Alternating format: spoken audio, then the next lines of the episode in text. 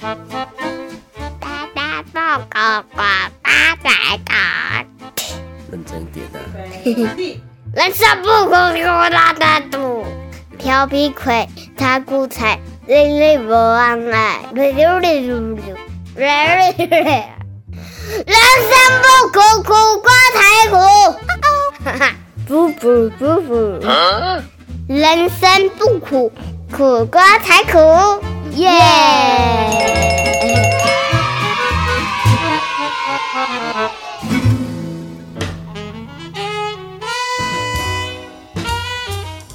人生不苦，苦瓜才苦。大家好，我是苦瓜哇！今天非常开心，又来到了我们的 Walking Holiday 的主题。不对，我们上一集呢，请到了有所谓的台湾郭富城之称的 Aaron。哦，今天一样还是请到 Aaron 来到我们现场呢，要来继续跟大家来分享关于 Working Holiday 的有趣的经验哦。Hello，大家好。刚好今天留的发型有点像郭富城当年的发型。郭富城风呢？为什么当初会叫 Aaron？是因为郭富城吗？我我记得你也蛮喜欢郭富城的啊。对，我也我也蛮喜欢的啦。嗯嗯，那觉得那个英英文数字也很短，很好记，那干脆就教那教那个。是是为了好签名吗？对对对对对，这个也是个原因啊。好烂哦、你你我头一次听过有人取英文名字是因为为了要好签名。如果你是取中文名字为了好签名，那也就算了。你英文你都懒。那、通常英文名字就是要单音节或者两个音节会比较好记，三个音节以上就很难记啊。哦对啊，是不是？？不过这个跟你去国外 working holiday 应该没有差吧？嗯，原则上你去国外签领薪水的那个领薪单的时候，也是签 Aaron 对不对？对啊，没错啊。还是签你的中文名字？没有没有没有没有签 签英文名字。哦，也是签英文名字。对，OK 啦，我们上一次呢有聊到这个关于呃新手啊，如果要去 working holiday 啊，要注意哪些事情，然后包括 Aaron 在澳洲当地有发生的一些零零总总的一些打工的经验哦，以及当地呢比较夯的一些职业。当然这一周呢还是要来跟大家分享一下，哎。不要讲那么严肃好了，我们今天来聊聊关于他旅游的一个部分。因为去到国外打工度假，打工度假不外乎就是打工赚钱，然后第二个就是旅游度假嘛，对不对？旅游这个部分，Aaron，你经历过什么当地比较有趣的一个活动，或是你毕竟在那边待了好多年了，对不对？有什么样的一个节庆比较有趣的跟大家来分享一下吗？在墨尔本有一个大概是近几年来才有的一个节日啦。嗯哼，那中文翻译过来就是叫白光节。白光节，，对。白月光，对，就是 White White Night White Night 就很、哦很很简单，就从字面意义上来做翻译。啊哈，那它其实有点像我们的元宵节那种感觉。哦，对，但是元宵节我们是用灯笼嘛，对，对，但们他们不是，他们是把所有的比较有历史性的建筑物，对，然后用投影机整栋建筑都把它投放一些有趣的图案、图片或者是影片。啊，对，那那一晚呢，整个城市就会变得很热闹，因为到处都有驻唱歌手啊，然后还有一些人在街上就开启了 party 啊，哦，这些这些都有狂。欢啊，然后喝喝酒啊，然后类似像我们台湾的夜市这样子吗？比如说有有街道上有人卖一些小东西啊，嗯然后卖啤酒啊等等的，有吗？有卖吗？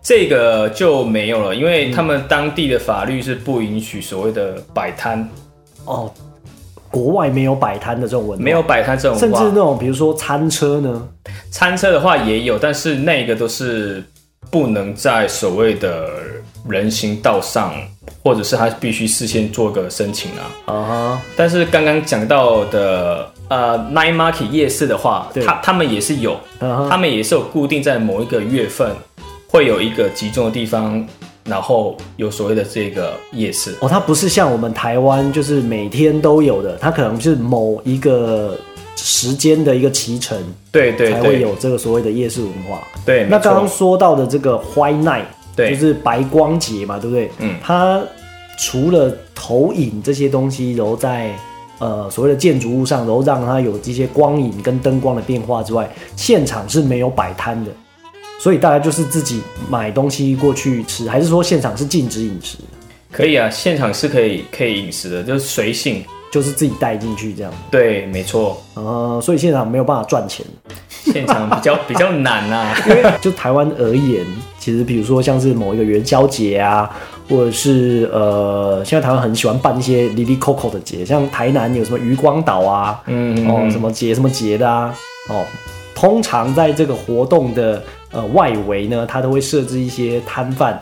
哦，因为毕竟有人潮就有钱潮嘛，对不对？有钱潮就有商机嘛，对不对？所以澳洲政府是不呃比较不会去做像这样子的一个贩卖的文化在那边，就对。没有没有，呃，这个也是应该是法律也不是不允许的。嗯，那你没有建议一下？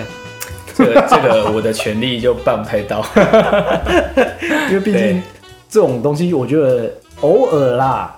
可以促进一下国家的经济也是不错。不过当然了，如果你今天像这样的文化，在一个这么漂亮一个节日，如果又充斥着所谓的乐色哦，那就一个头两个大了。对，确实啦。嗯嗯嗯嗯嗯。OK，那像呃，我们刚刚说到怀奈的一个白光节，可以吸引到很多的人潮。那还有什么样的一个节日让你觉得印象深刻的？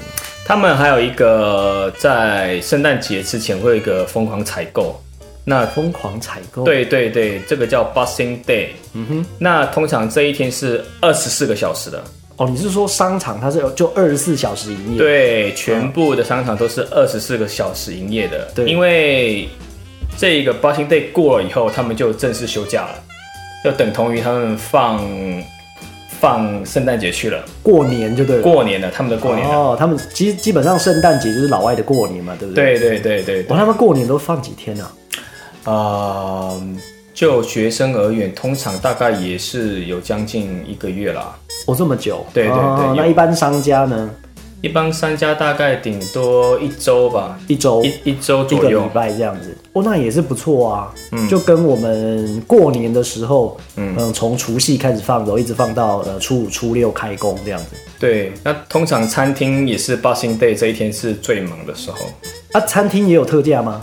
餐厅的话也会跟着休，会跟着圣诞节啊一些。哦，不是不是，我们刚刚有聊到说 Boxing Day 它就是很多的特价嘛，对不对？最便宜、最下杀的一个优惠啊。餐厅也会下杀优惠。餐厅哦，餐厅还是说点一份牛排送一份牛排？餐厅顶多送小鼠啊 这一些啦，很没诚意耶，送小鼠是这样，送沙拉那个是原本就有送的吧？因为那一天会很忙，所以其实你也没有多的人手可以去准备这些了。哦，对，圣诞节前后其实大家开始放假。然后就出来消费了，确实，所以在餐饮业这个部分，它就没有推出所谓的促销活动，对不对？对，反正你不管怎样，你就是要来吃嘛，对不对？其实澳洲在南半球，它跟我们台湾的气候是相反的，反而它的圣诞节是夏天哦。哦，所以非常的热，非常的热。啊哈，呃，那边曾经我记得有热到四十几度了。四十几度，对，但是他们的热不会闷热，是干热。啊，所以你会觉得好像没有来的这么这么热。哦。像台湾就是海岛型气候，会觉得比较湿热，然后就会因为流汗嘛，所以觉得不舒服。嗯。哦，所以那边的气候是不太一样的，不太一样的。啊。那其实我比较有兴趣的是所谓的我们刚刚聊到 Boxing Day 啦，嗯，比如说一件衣服在台湾的话，可能大概五五六五六百块。那假如说在 Boxing Day 这个期间呢，它到底有多便宜？有时候甚至可以到一折啊，一折也不用杀价就要一折了，也是有不用杀价，基本上在那边买东西没有人在杀价。就我而言，我会觉得，哎，杀价好像是一个呃，比如说在巴厘岛啊、印尼啊，可能都有这个文化哦，所以在。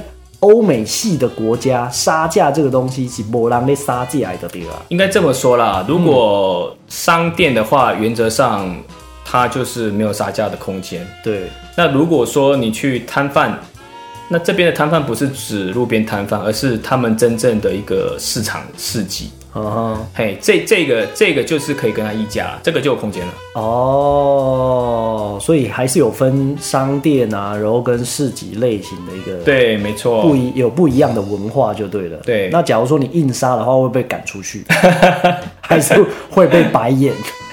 原则上他们都提供蛮多优惠的啦，就是你就像你刚刚说的，大概接近一折吧，对不对？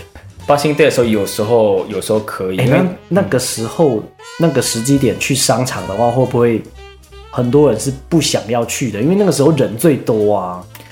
嗯，在国外他们通常商店很早就关门了，就是嗯比如说六七点、七八点就关门了，这么早啊？很早的，很早的。嗯哼，所以当有八星 day 这一种节日的话，他们反而很爱出来逛，因为可以享受一下二十四小时不同的夜生活。哦，所以对是半夜都可以不睡觉然后就在那边逛街，就对了。对，那他们平常要去哪里？就是比如说晚上八九点商店啊，然后关闭之后，澳洲有所谓的夜生活吗？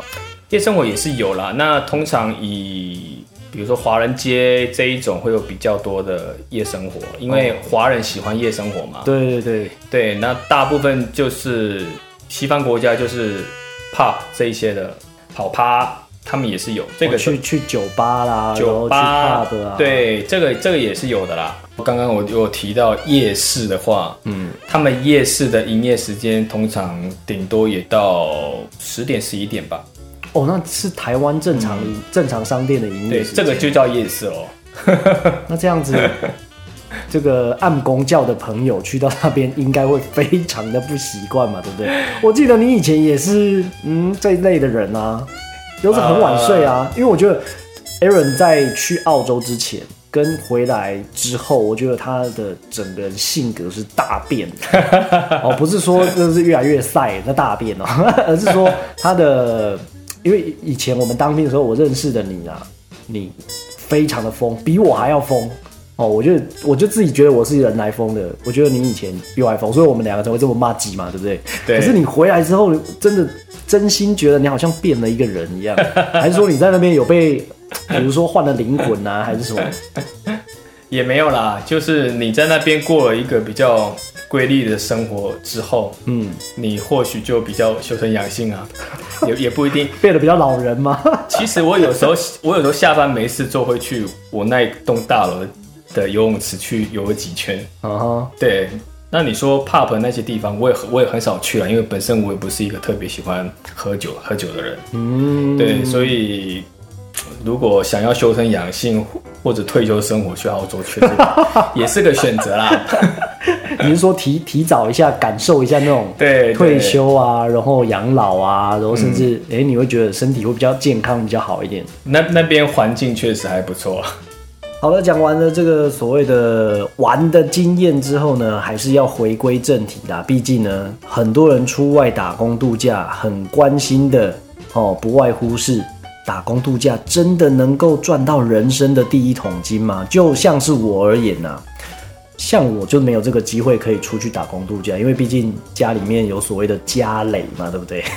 没有啦，因为是家里是开店嘛，对不对？所以呃，年轻的时候可能家里面店里面要帮忙啊，所以就比较没有办法分身乏术，比较没有办法走得开哦。去国外啊，单独打工度假个两年这样子。那像你已经出去了，你觉得到澳洲当地真的有办法存到人生的第一桶金吗？其实可以，呃，这么说好了，如果你是在农场甚至肉场啊一些比较偏远地区打工的话，因为本身它的开销少，嗯哼，然后也不需要太多的什么花费。通常在农场或者是包装厂这些地方打工啊，你连吃的你都是自己准备，因为你也找不到地方可以买。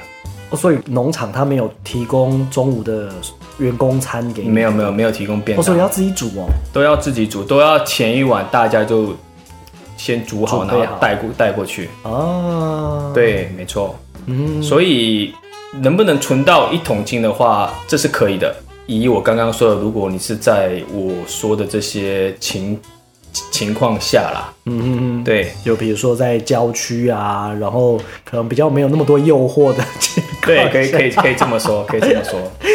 所以你是在后来你第一年是在郊区嘛？对，那所以你第二年就没有存到钱喽？阁下的意思是？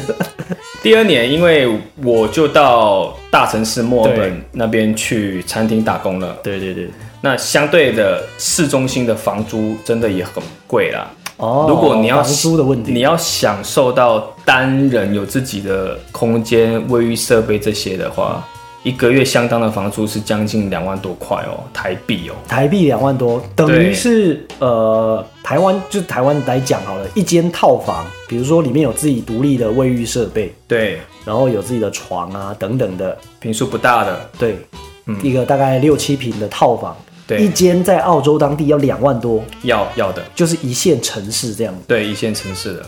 哇塞，那所以当时大家都会住所谓的呃那一种雅房吧，我们可以这么称呼，啊就是一个房间有两个上下卧铺，或者是一个上下卧铺，两个人住一间，行军房就对了，类似类类 类似还是类似这样啦。当当兵的宿舍。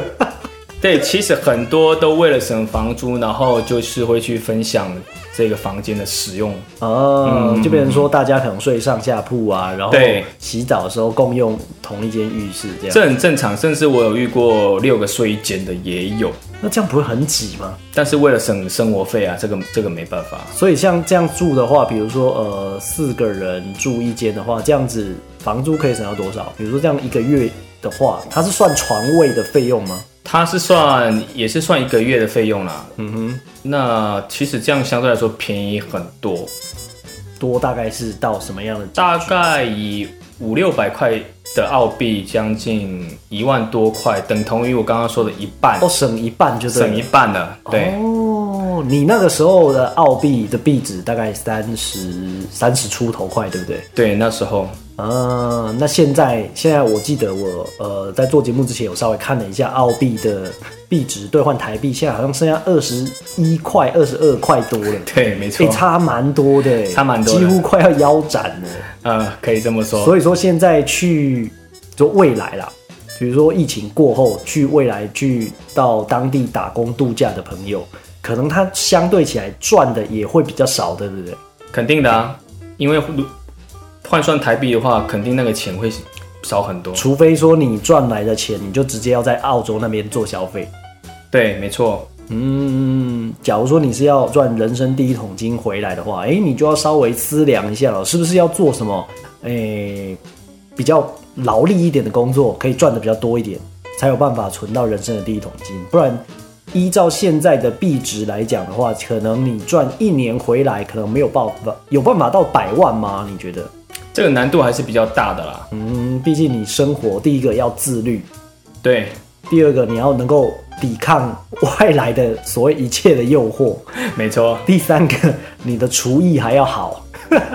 通常啊，在澳洲花费最多的就是住宿费跟行动部分的费用啦。行动费用，对对，就是我说的，就是你要移动到下一个城市，哦交通工具的这些费用啊，嗯，对，嗯甚至你有时候还要搭飞机，这都是这都需要一些开销啦。可是，在澳洲当地，比如说你从呃，比如说墨尔本搭飞机到雪梨的话，这不是属于国内班机的费用吗？它的飞机票不会比较便宜吗？会啊，但是它也有可能就吃掉你一周的一周的薪水了，哇、还是这么贵哦。还是有可能的。啊，对啊，，在澳洲他们发薪都是啊、大部分都是周薪。是对一个礼拜发一次，一个礼拜啊，就发现金这样子。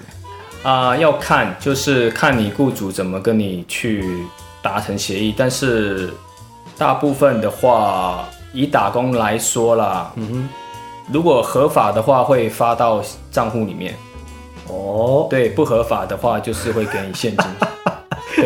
对，所谓的合法跟不合法又怎么去区分呢？什么叫什么叫合法？什么其实叫不合法？其实很简单啊，就是像我们一般的台湾的出工，出工不是都是领现金？对，那出工他有什么保障？可能没有，或许有，或许有团体保险。啊哈，那出工肯定是没有所谓的退休金的。嗯，对，那变成说他们要自己去保劳保。对，没错。那在澳洲，所谓的合法不合法，就我刚刚说的，就是退休金的问题。哦，然后还有所谓的他们要缴税。可是问题是，对于我们 working holiday 去国外打工度假的人来讲，你不会有所谓的退休金的机制吧？我们又不没有办法在那边做到退休。但是这个对他们国家的律法来说，他们就是必须扣。第一个就是类似所得税的费用，嗯这种台湾也有。然后第二个就是退休金，他们一定要扣的。那刚刚你有提到说我们用不到啊，那用不到的话，其实你可以申请回来。这这这这个，哦，退税吗？退税也可以这么说，退税的话有两种，第一个就是政府他当时把你扣的费用，对，但是因为你已经没有在那边工作了，是，你可以把它退回来。嗯哼那第二个就是退休金，退休金的话你也可以把它退回来。那，真的哦这两个部分我之前都有去申请过，哦，所以都有成功退回来自己的账都。有成功退回来，但是可能要也要看你工作的收入的状况啊。这这些费用其实也没有这么多。嗯，其实啊，我我当我妹从澳洲回来的时候，我有稍微问她一下，就是关于当我们所提到的合法与不合法的问题。她她就有说，合法就是从照正常的程序，然后去找了工作，比如说像农场啊，然后肉场啊等等的。那像非法的话，他好像还是也不是说非法啦，就是有一些是走地下的，他可能不用扣到这么多税的。那像你所知道的非法的工作，有比如说像是哪些呢？其实很多什么都有不合法的，什么都有不合法的，但最主要就是你所应聘的管道是什么。嗯哼，对，那说白了一点，通常你的中介是华人的话，是一般来说，这个这些工作都是不合法的。哦，对，那如果说你应征的工作是自己去跟这家公公司的人力 HR 去谈的话，对，这个就是合法的成分比较居多。那有一个最重要的一个点，就是我刚刚说的，他有没有扣你的税？嗯哼因为不合法是不会扣你任何税。。那除了薪水领的多跟少的差别之外，你觉得最差别最大的保障在哪里？比如说合法的话，它可我们是 working hard 的话，是可以受到比如说政府的一些保障吗？还是说有比如说什么医疗类的之类的啊？应该是这么说啦，就是工作上的一些职灾，如果是合法的话，对，你都有机会得到补偿。哦那不合法的话，就是该地狗不赛了，哦，就是这样子而已就是这样子。就这样而已。嗯，所以出发之前，可能只是要想一下，哎、你在这个工作的场域里面，是不是一个有充满危险性的工作？那假如说有危险性的工作的话，你就要考虑一下，是不是应该要走正常的管道，也许花一点点的小钱让政府扣税，但是你可以得到相对比较多的一个保障，就对了。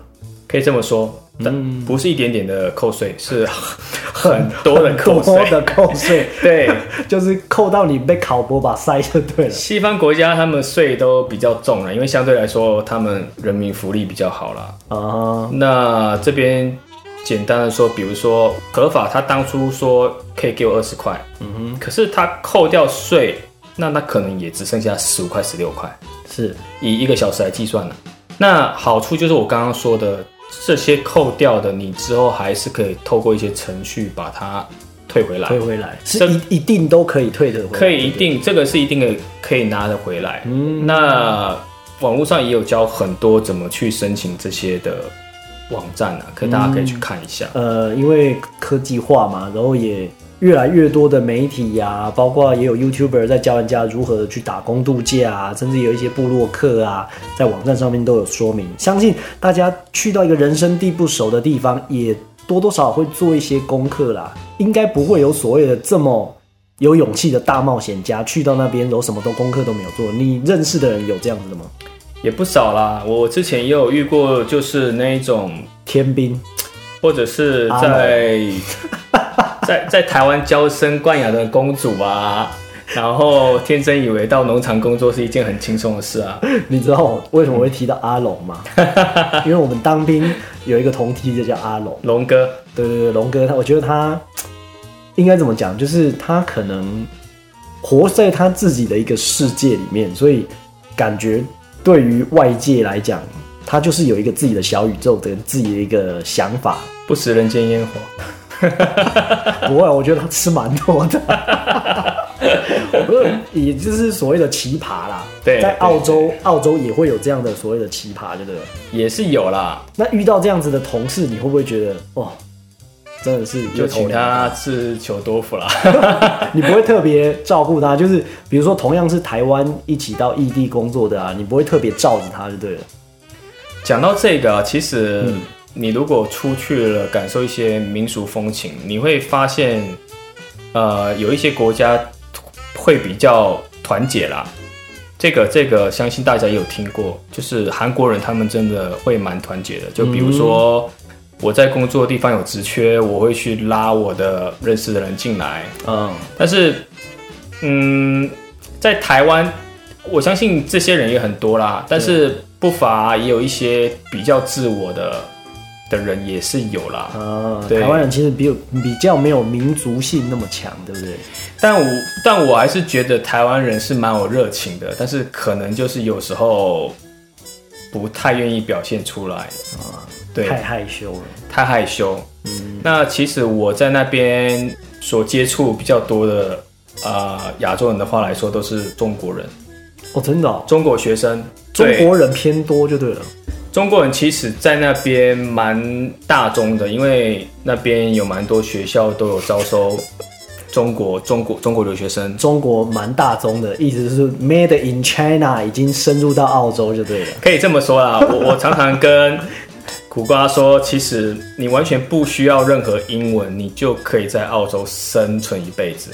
哇塞，就是当地一直可以一直讲华语、讲国语，你就有办法生活。因为那边就会有自己的一个亚亚洲的生活圈，比如说讲中文的，嗯哼，或者是讲越南文的，也有。呃，越南这个民族，他也很早就到澳洲去落地生根，落地生根了，嗯，所以甚至有些的车站会专门为了越南区而设立。哦，这个也是有，就是比如说你今天坐到这个车站，你一下去，它就是完全都是卖越南的东西，越南的饮食。哦，对，所以其实算是一个国家一个国家，算是一个多元种族的一个国家的啦。多元种族一个国家啦，没错。嗯，那像是就我们所知嘛，很多人在出国之前会可能会想说，哎、常常会听到说欧美系的国家，就是老外啊、白人啊、黑人啊，或多或少都会有所谓的种族歧视的一个情况发生。像台湾人去到澳洲，你觉得在当地的话，种族歧视这个情况严重吗？其实我觉得当地的澳洲人，他们不太会去歧视不同人种的的这个想法啦，他们不太会有。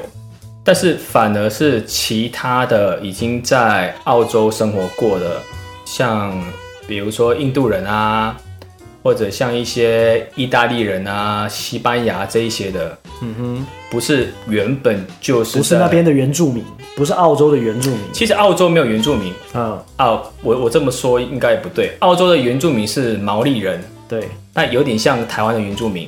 是。那后来的都是早是期世界各国移进去的。早期的历史，澳洲其实是关犯人的地方啦，它、哦它是一个关犯人的地方，啊，所以才会有人说土澳啊，就是感觉他们人民的素养会稍微比较低一点。嗯，对，那但实际上应该不会吧？回到刚刚说的，就是通常歧视的人反而都不是原生原长的那些人。澳洲人，嗯对，那像我工作的场所，在西餐厅就有印度人啊，对。韩国人啊，那反而印度人是最会欺负亚洲人的，哦，真的哦，或者是巴基斯坦人。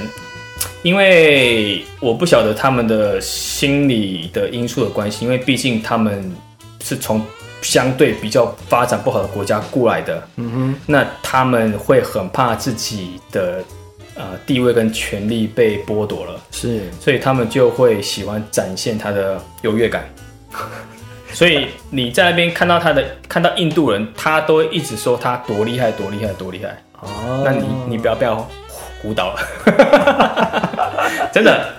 就是我之前遇过一个二厨，他就说他在什么高级餐厅、饭店工作过啊，自己厨艺多厉害啊。对，那结果看他做事情的时候也是哩啦啦，哦，普普通通的，普普通通，真的。哦，嗯所以在欧美系的国家，可能就觉得印度人他们所谓的次等一阶的，没想到你去到那边，你还被印度人认为是在 在低一阶，对了。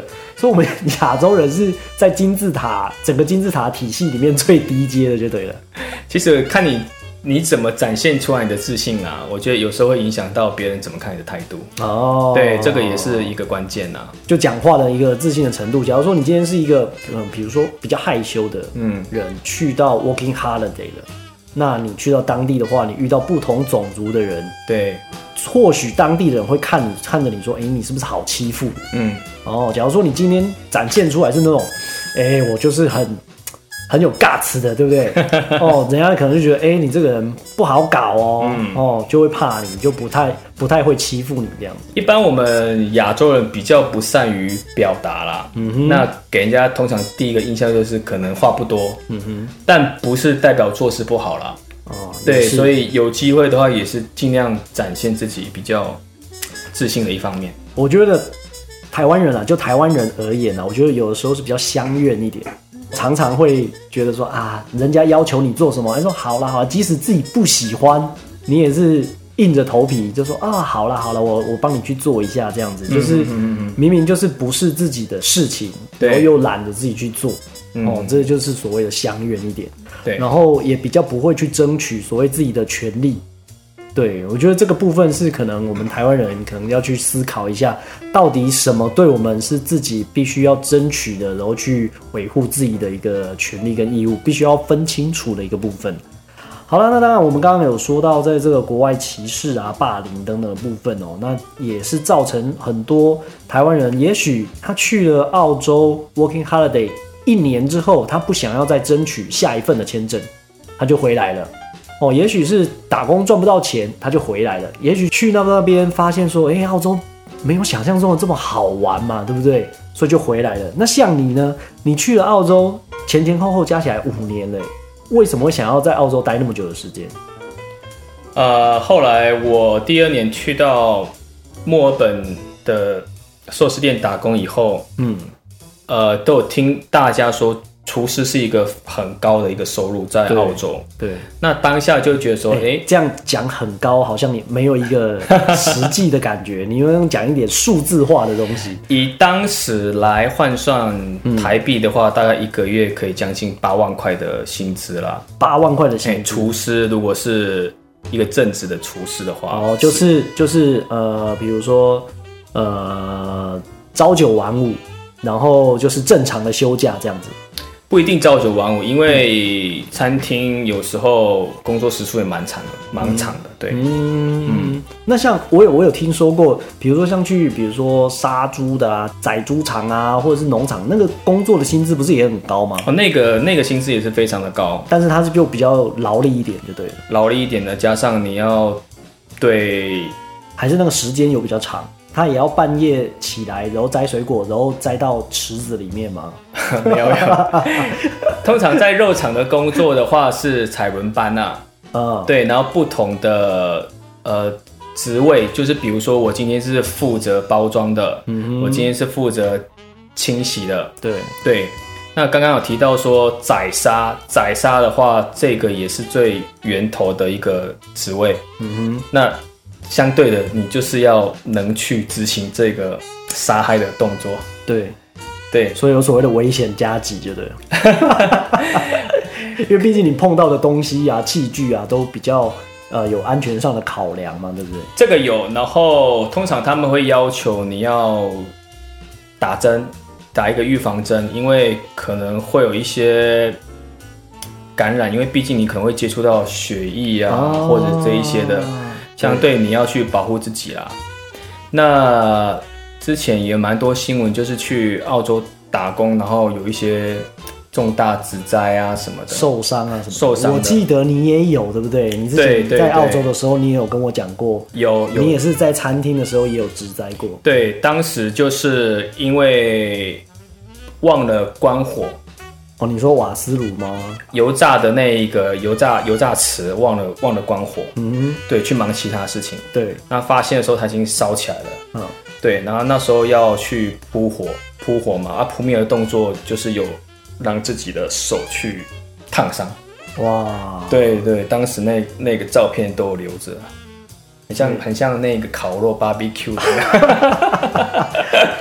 那 你没有就看着自己的手还说 yummy，哦，所以他这个这个其实你在餐厅方面，虽然说你刚刚说的厨师这个工作，也许在当地算是一个很 popular 的一个职业，那薪水相对来说也稍微比较高一点点，福利保障也比较好，但是也是有所谓的危险性存在嘛，对不对？对，所以一般像在澳洲当地要待满多久才能拿到所谓的澳洲的居留权呢？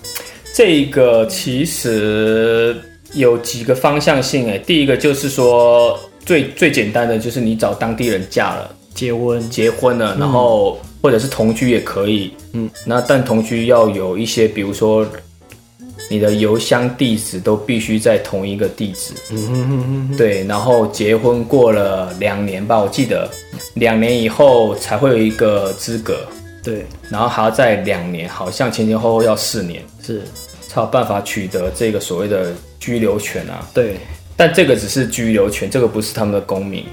所以不能正常的工作吗？不能取得当地就是比较有保障的工作吗？这个就是第二个部分我要说的，你可以跟当地的企业做一个沟通，嗯，请他们帮你做一个所谓的担保，企业担保。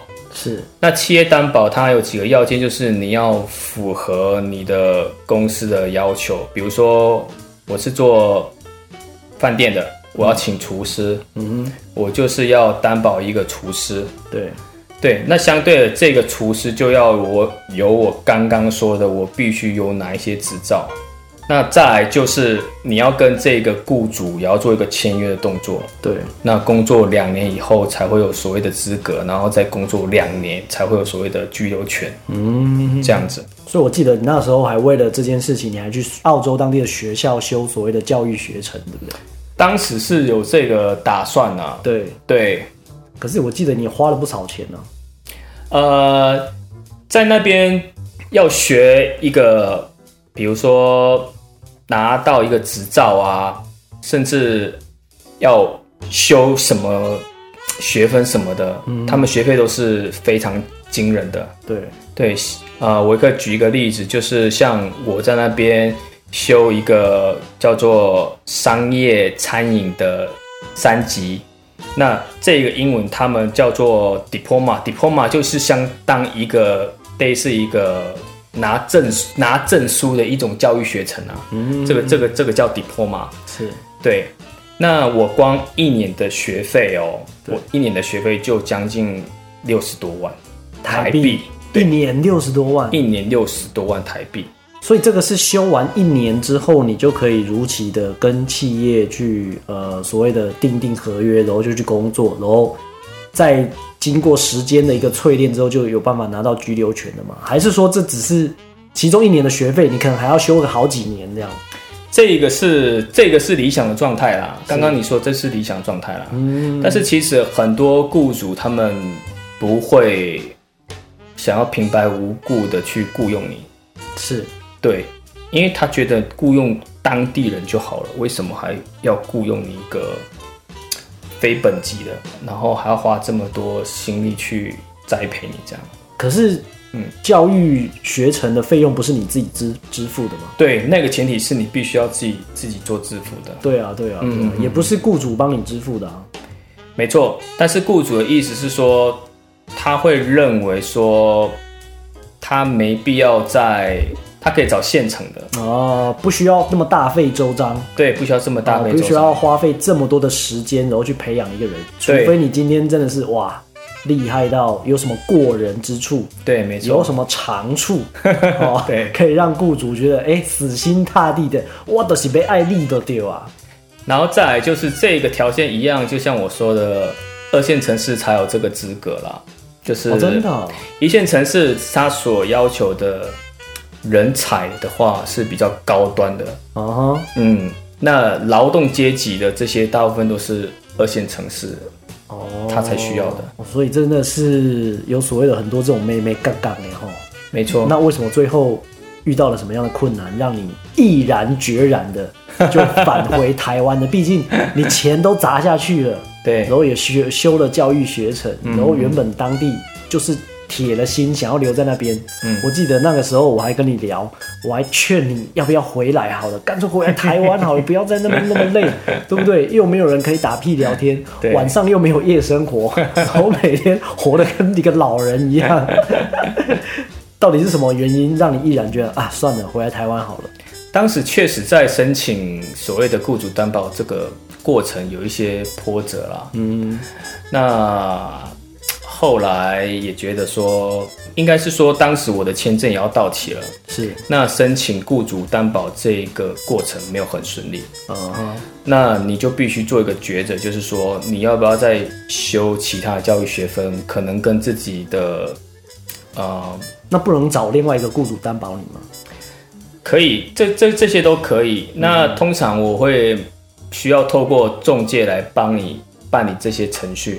对，那也不是都这么幸运呐、对，嘿，因为毕竟很多人都想要去争取这个这个名额什么的。嗯，那就我刚刚说的，就是遇到抉择嘛，对，你要么就继续再花，比如说三四十万、四五十万去学一个什么其他课程，那跟你的厨师的技能又不相关，嗯哼。去为了签证而延长。哼，对，那要不就回来，对，对。所以那时候是评估这个不确定性太大了。对，这个这个确定性其实有点大了。嗯，那我不晓得大家对所谓的二线城市啊是什么感觉，因为可能大家生活在台湾是很便利的一个，对，像我们走出去啊，便利商店可能走路不用五分钟就有一根全家、一间 Seven 啊，到处都是便利商店，然后还二十四小时营业的。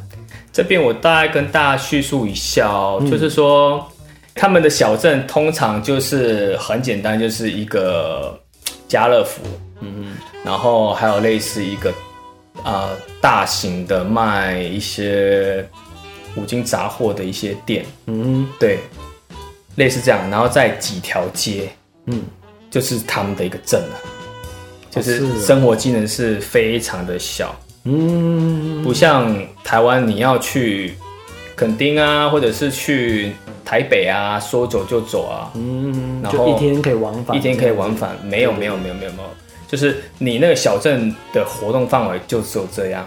啊，对，所以你要到二线城市去工作的话，嗯，你就要心理准备说，你可能会在这样的环境，你要待个两年，哦，然后拿到以后，雇主还不会让你走，你还必须再帮他做两年。嗯，当然是有资薪的啦。对所以整整要待四年哦。在那个地方，有可能你闭着眼睛都知道怎么走了。啊，，对，听起来的感觉很像就是签字愿意，有一点呐、但就是我刚刚说的，你你的人生的方向目标在哪里啊？对，我我我也有朋友，他很幸运的就是在城市的饭店就被雇主雇佣了，嗯，这个也有，这个也也一定有。所以是后拍文嘛，对不对？后拍文。那再来就是你必须融入当地的生活，对。他们真的就是晚上的商店都很早关门，嗯，那平常也娱乐消遣可能也不是这么多，对，对，就比如说你要习惯当地人的一个生活模式啦，嗯。就是呃很早就早早去休息啊，对然后早早起床啊，这样子，没错，好像不是我们年轻人会做的事情。对不对 虽然你回来，我已经觉得明显有改变了，但是你说你都没有办法适应的，我相信这这个生活条件应该是更严苛的，对不对？就是当你习惯了台湾的生活方式的时候，到那边确实要做一个调试了。嗯，所以回来台湾，你有没有觉得哇，台湾真的是很幸福？台湾真的蛮幸福的啦，我我只能这么说。好啦，那当然最后呢，我们以一个前辈的一个经验哦，我们就你建议啦哈，如果一个想要体验这个 Working Holiday 的一个菜鸟、一个新手的话，你觉得他们必须要提前做好什么样的准备？首先肯定的就是你要选择的是哪一州嘛，嗯哼，就哪一个城市？哪一州哪一个城市，嗯，然后你要维持生活的来源是什么？哦，你你一定会事先从不同网站去找到工作，对。那这个是你的收入来源。对，那再来就是说，你要去设定一个方向，就是你要在这一年当中啊，就比如说刚刚有有聊到说你是要存钱的。哦，一个目标。一，个目标，嗯。那或者是你就是想要好好的体验打工度假的生活，嗯对，就比如说有赚到钱啊，然后就去旅游，哦，去看看当地的风景，对。然后，把钱花光光，看这个也是一好个开心。也是一个很好的方式啦。嗯，反正就是要确定目标，到底你在这两年你的打工度假到底想要得到什么？是想要赚钱，还是要想要去旅游？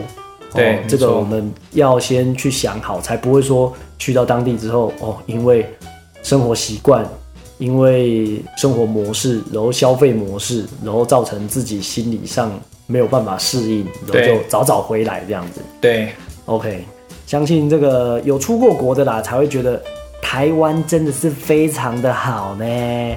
好啦，今天谢谢我们 Aaron 到现场来跟我们分享关于 Working Holiday 的一个相关的一个旅游打工度假的经验的。那也希望呢，能够跟未来想要出国去打工度假的朋友哦，能够或多或少的得到一些帮助。